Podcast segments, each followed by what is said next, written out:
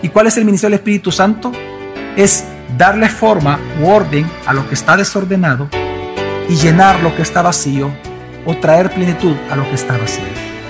Bienvenido a Gracia y Verdad, un espacio donde aprenderemos sobre la palabra de Dios a través de las prédicas del pastor Javier Domínguez, pastor general de la iglesia Gracia sobre Gracia.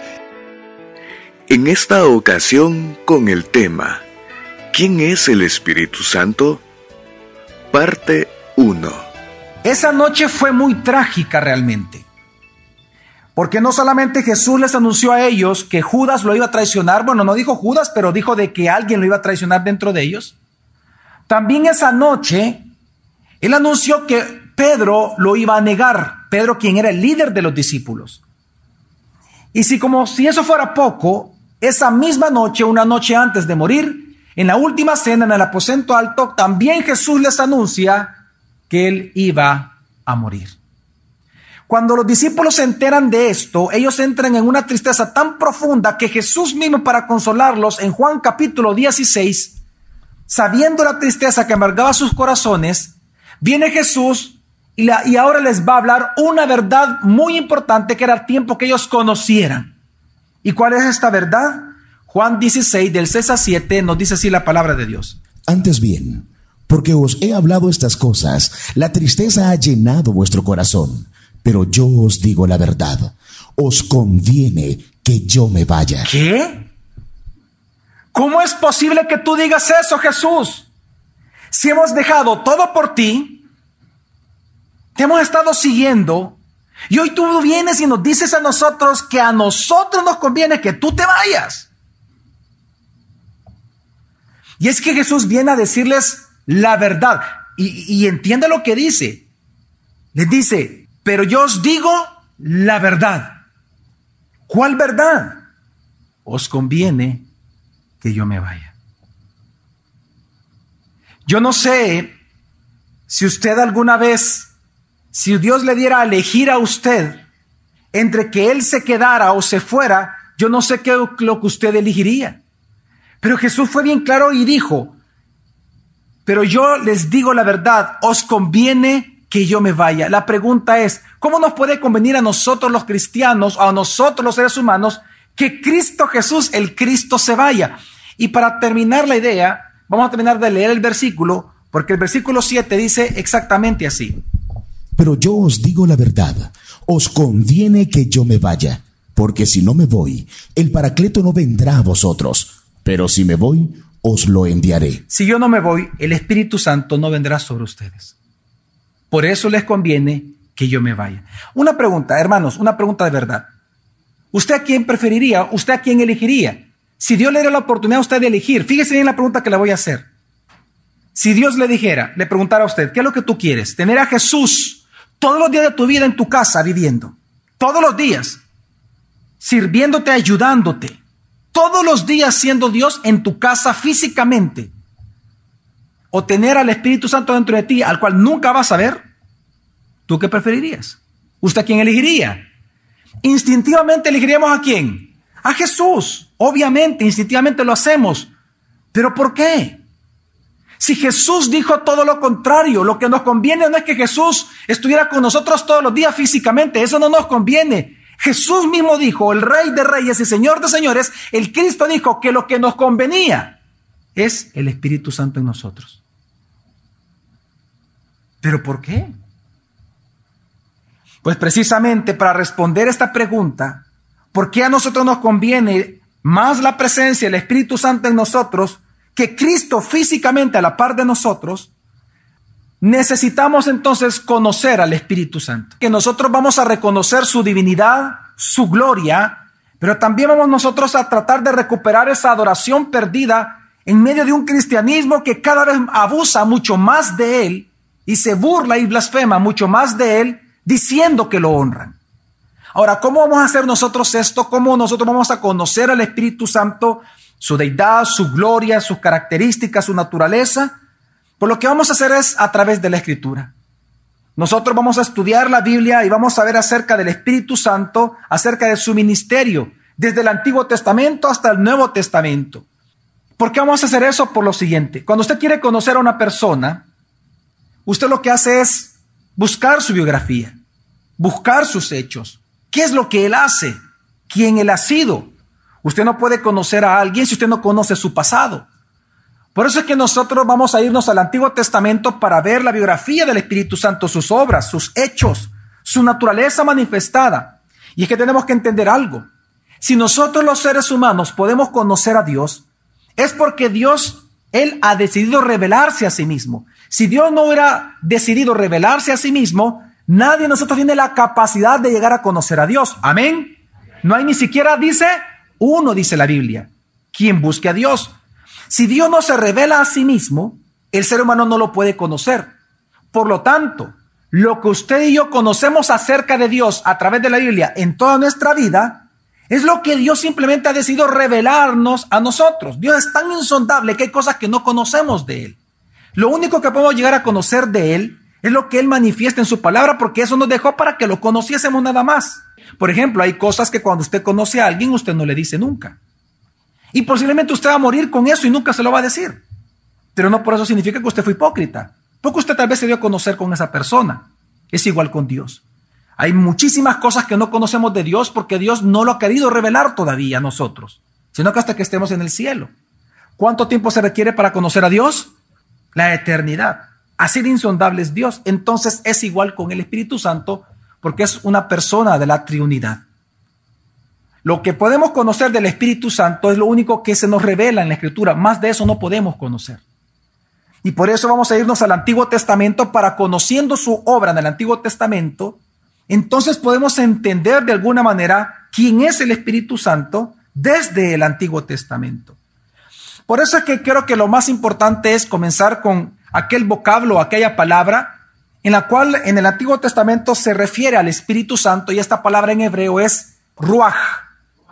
Ruach es R-U-A-J. Este vocablo, ruach, que es en hebreo, es la palabra que se designa en el Antiguo Testamento para referirse al Espíritu Santo. Sin embargo, creo que es importante entender que esta palabra tiene otras connotaciones dentro del mismo Antiguo Testamento. Es decir, algunas veces esta palabra, oiga bien, esta palabra se ocupa para definir o para, o para explicar esas tempestades o ese viento o ese poder violento de la naturaleza. Ruach en el Antiguo Testamento también es el viento impetuoso. Es viento, la palabra es viento. Esa connotación no se refiere nunca al Espíritu Santo, sino al efecto natural de la naturaleza llamada viento. También tiene un sentido fisiológico que no se le puede asignar tampoco al Espíritu Santo. La palabra ruach en el Antiguo Testamento también se la, se le asigna al soplo, o aquel, aquella característica o aquel principio de vida en nosotros. Cuando dice la Biblia que Dios insufló, sopló, dice, en la nariz de Adán, esa palabra precisamente es, habla del principio de vida en nosotros. El hecho que tengamos vida es que tenemos Ruah en nosotros. Ese es un sentido en el Antiguo Testamento que no se refiere al Espíritu Santo. También en el Antiguo Testamento la palabra Ruah tiene un sentido psíquico, que este, este, este incluso nosotros en El Salvador lo tenemos también. La palabra Ruach también se refiere a la mente y al carácter de una persona, tampoco se refiere al Espíritu Santo. Entonces, pastor, ¿cuál es el, sentido que se le asigna al Espíritu Santo de esta palabra en el Antiguo Testamento? Es la palabra Ruach cuando en su sentido significa, oiga bien por favor, Espíritu de Dios. ¿Cómo se le dice? Espíritu de Dios. No se le llama Espíritu Santo, ¿cómo se le llama? Espíritu de Dios. Cada vez que usted vea la frase Espíritu de Dios, se está refiriendo al Espíritu Santo. Y es bajo ese término Espíritu de Dios, nosotros vamos a estudiar y vamos a comprender el ministerio del Espíritu Santo en el Antiguo Testamento. Así que, para responder la pregunta, ¿quién es el Espíritu Santo? Vamos a responder la pregunta, ¿quién fue o quién es el Espíritu de Dios en el Antiguo Testamento? ¿Y qué es lo que hizo Él en el Antiguo Testamento? Es interesante que el Espíritu de Dios en el Antiguo Testamento por lo menos tiene seis importantes ministerios que nos ayudan a conocer la obra y quién es el Espíritu Santo. Y estos ministerios son los siguientes. Y el primer ministerio del Espíritu Santo, el Espíritu de Dios en el Antiguo Testamento, es que Él, él es el Dios creador. Él es el que obra la creación y el que sustenta la creación. Ahora usted puede decir, pero pastor, permítame. Pero es que la Biblia dice en Colosenses que quien sustenta todas las cosas es Cristo, sí, pero con la palabra de qué dice la Escritura? De su poder. ¿Quién es ese poder? Vamos a verlo ahorita. La Biblia dice que Jesús fue el creador de las cosas. La Biblia dice que por medio de Él y para Él son todas las cosas. Nosotros sabemos eso. Pero pastor, ¿por qué usted está diciendo que el Espíritu Santo, el ministerio del Espíritu Santo es crear? Porque así lo enseña la palabra. Quiero que leamos Génesis capítulo 1 del 1 al 2, que es, y para poder entender que desde el inicio de la Biblia vemos al, al ministerio del Espíritu Santo de creador o el ministerio creativo del Espíritu Santo desde el inicio de la escritura. Dice Génesis 1 del 1 al 2. En un principio creó Elohim los cielos y la tierra. Pero la tierra llegó a estar desolada y vacía, y había tinieblas sobre la faz del abismo, y el Espíritu de Dios se cernía sobre la faz de las aguas. Dice, en un principio creó Elohim los cielos y la tierra, pero la tierra llegó a estar, antes de lo que nosotros conocemos ahora todo el universo, desolado y vacío, es decir, desordenado y vacío. Pero en medio de eso aparece algo. ¿Y qué es ese alguien? El Ruah de Dios, el Ruah. Y aparece el Espíritu de Dios. ¿Y dónde se cernía el Espíritu de Dios?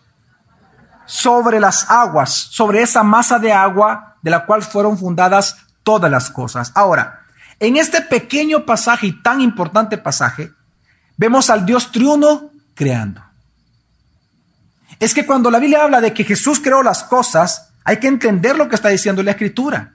Quien creó todas las cosas es el único y verdadero Dios que existe. Amén.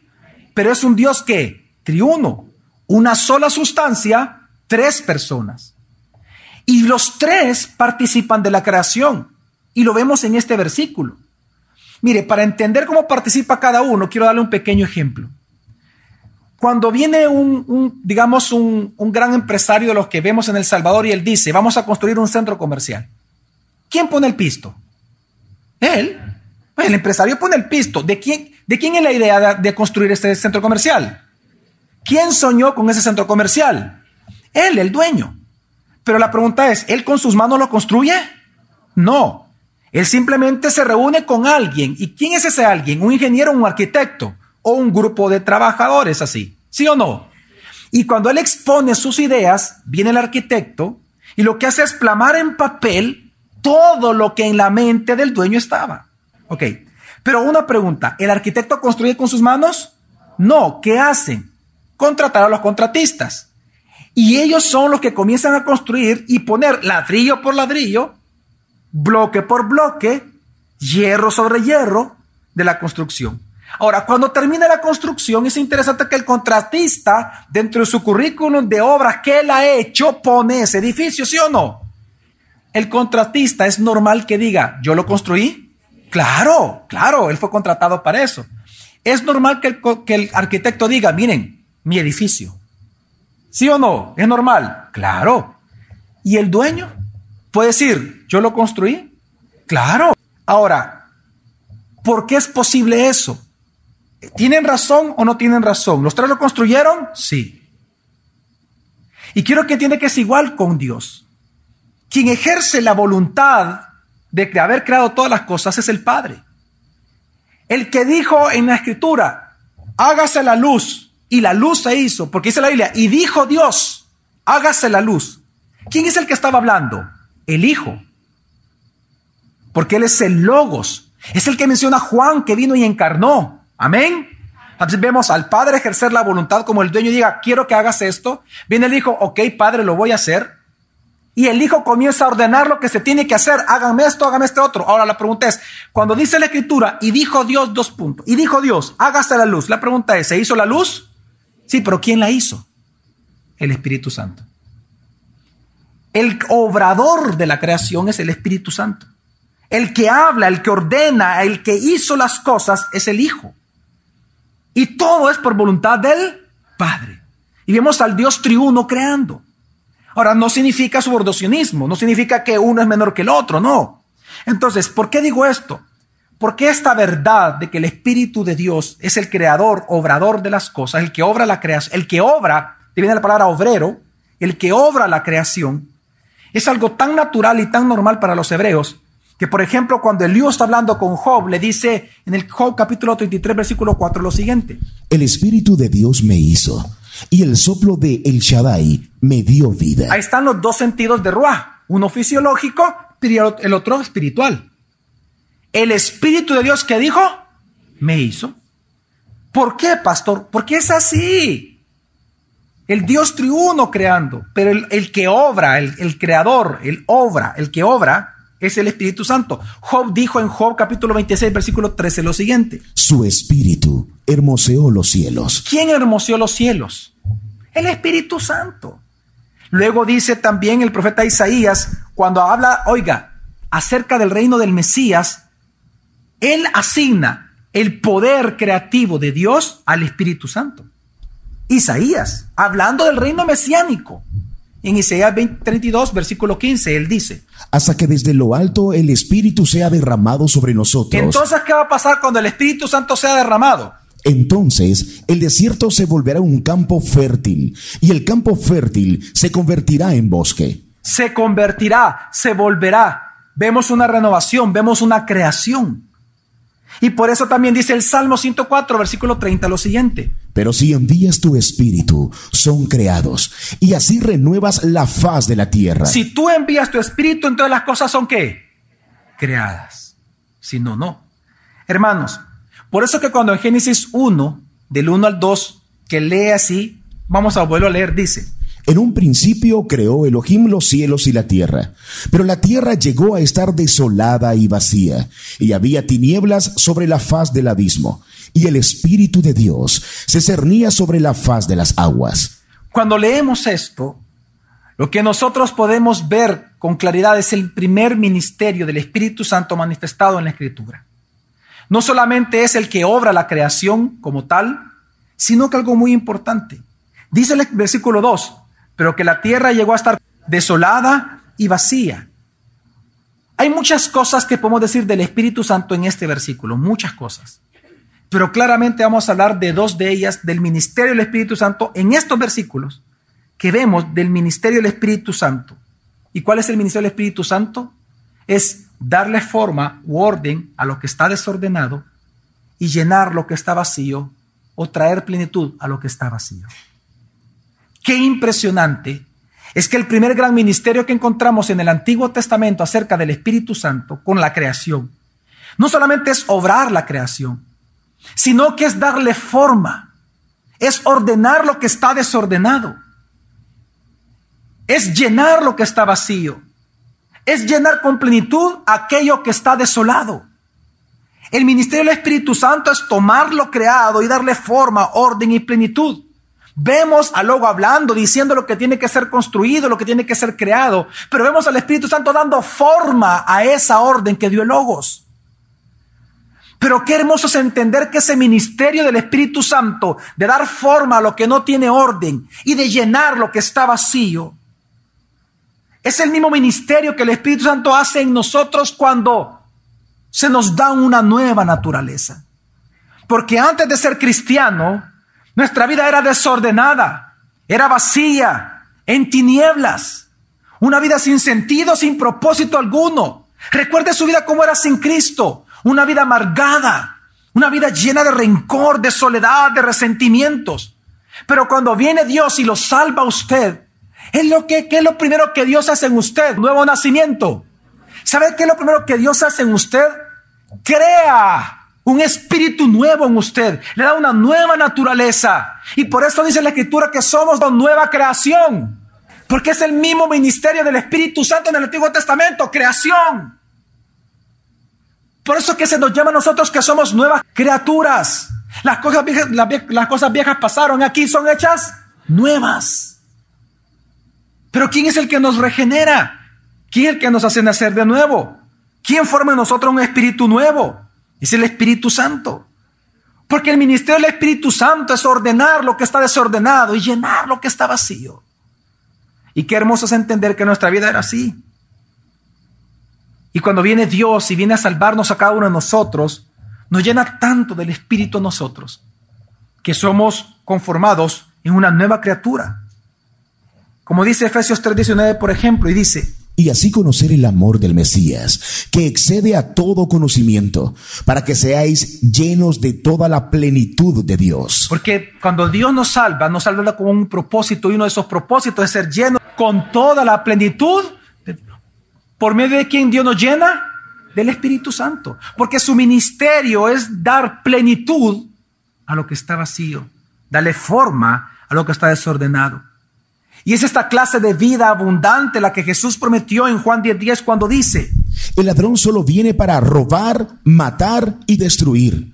Yo he venido para que tengan vida y para que la tengan en abundancia. Por lo tanto, Jesús, prometiéndonos esto, Él ahora viene y, y nos cumple a perfección en nuestra vida, llenándonos a nosotros de esa vida abundante, de esa vida plena, de esa vida llena, de esa vida ordenada, pero lo hace a través del Espíritu Santo. Por eso nos conviene el Espíritu Santo. Por eso es que el Espíritu Santo todo el tiempo en nosotros produce su fruto, fruto de paz, de gozo, de amor, de templanza, mansedumbre, paciencia, bondad, de fe. ¿Para qué? Para ordenar nuestra vida, para darle sentido a nuestra vida, para que nuestra vida sea conforme a la voluntad de Dios y no a nuestra propia voluntad. Antes sin Cristo estábamos desordenados, vacíos y en tinieblas. Ahora somos llamados templo de Dios, somos templo del Espíritu Santo, salvados por Jesucristo, pero quien aplica en nosotros la redención se llama Espíritu Santo. Él nos regenera y nos da una nueva naturaleza. Por obra y gracia, obviamente, de Jesucristo, y todo por mandato y plan eterno del Padre. Así que el primer gran ministerio que encontramos en la Escritura del Espíritu Santo en el Antiguo Testamento es este ministerio creativo, un ministerio de darle forma, orden, plenitud, llenura a lo que fue creado también por Él. Amén, mi familia. ¿Cuál es el segundo ministerio que encontramos en el Antiguo Testamento acerca del Espíritu Santo? Este es muy cortito porque es muy fácil de entender. El segundo, vamos en orden, vamos en orden. El segundo ministerio que encontramos del Espíritu de Dios en el Antiguo Testamento es que el Espíritu de Dios da talentos, creatividad y entendimiento a los hijos de Dios. Es interesante lo que dice Éxodo 31, cuando vienen a construir el templo, cuando querían de verdad ellos honrar a Dios en un lugar. Qué interesante lo que hizo Dios. Dícele que le envió a su espíritu, pero ¿para qué lo envió? Éxodo 31, del 1 al 5 dice. El Señor habló además a Moisés diciendo, Mira, he llamado por nombre a Bezalel, hijo de Uri, hijo de Ur, de la tribu de Judá. ¿Y qué hizo Dios con él? Y lo he llenado del Espíritu de Dios. ¿Pero en qué lo llenó? ¿Para qué? En sabiduría, en inteligencia, en conocimiento y en toda clase de arte. Pero ¿para qué entonces Dios le dio a través del Espíritu todo esto? Para elaborar diseños, para trabajar en oro, en plata y en bronce, y en el labrado de piedras para engaste, y en el tallado de madera, a fin de que trabaje en toda clase de labor. Qué interesante es que lo que vemos acá. Nosotros no podemos saber, porque no lo dice la Escritura, y no nos vamos a aventurar a inventar y agregarle a la Escritura. Nosotros no podemos saber si Besalel tenía estos, estas habilidades antes o no. No podemos saber, por ejemplo, si después de que él hizo estas cosas, se fue el Espíritu Santo de él, porque era eso normal en el Antiguo Testamento, que solamente iba por momentos, ahora reside en nosotros en la gracia, amén, por la obra de Jesucristo. En el Antiguo Testamento no era así, solo llegaba un momento ahí se retiraba de la persona. No sabemos si después él pudo seguir continuando haciendo diseños, no lo sabemos. Pero lo que sí podemos saber es que para que Dios construyera su templo, construyera su tabernáculo, Dios dio al Espíritu de Santo, al Espíritu de Dios, ¿para qué? Para crear habilidades. Simplemente para eso. Para que sean más sabios, más inteligentes y puedan servirle mejor en su templo. Ahora, hermanos, qué especial es saber eso también del Espíritu Santo. ¿Por qué? Porque dice la Escritura que antes nosotros, dice la Escritura en Romanos, no hay quien entienda. No hay quien, quédense, entienda. No hay quien busque a Dios, ni uno solo. La Biblia nos llama inútiles a nosotros. Pero ahora nosotros somos llenos del Espíritu Santo y por lo tanto somos templo de Dios. Amén. Y por lo tanto, como templo de Dios y llenos del Espíritu Santo, Hoy dice la escritura que somos sabios, tenemos la sabiduría de Dios, la inteligencia de Dios, el conocimiento de Dios y el poder de Dios para hacer toda clase de obra para su reino. Porque Él no solamente ha puesto el querer en nosotros, sino el poder hacerlo. ¿Acaso no vemos el mismo ministerio del Espíritu Santo del Antiguo Testamento ahora en nosotros como templos de Él? El mismo ministerio. Así como llenó de sabiduría a Besalel, también a nosotros nos llena de sabiduría, de conocimiento, de habilidades y del poder para hacer la voluntad de Dios. Antes éramos inútiles, ahora somos útiles en el reino de Dios. Porque Romano 1 dice, citando el Antiguo Testamento, dice, y aún nos hicimos inútiles. Claro, pero ahora llenos del Espíritu Santo, ¿somos qué? Útiles en el reino de Dios. El día de mañana continuaremos aprendiendo más sobre este tema. Gracia y Verdad, con el pastor Javier Domínguez, es una producción de la iglesia Gracia sobre Gracia. Puedes encontrar más recursos como este en nuestra página web, graciasobregracia.org.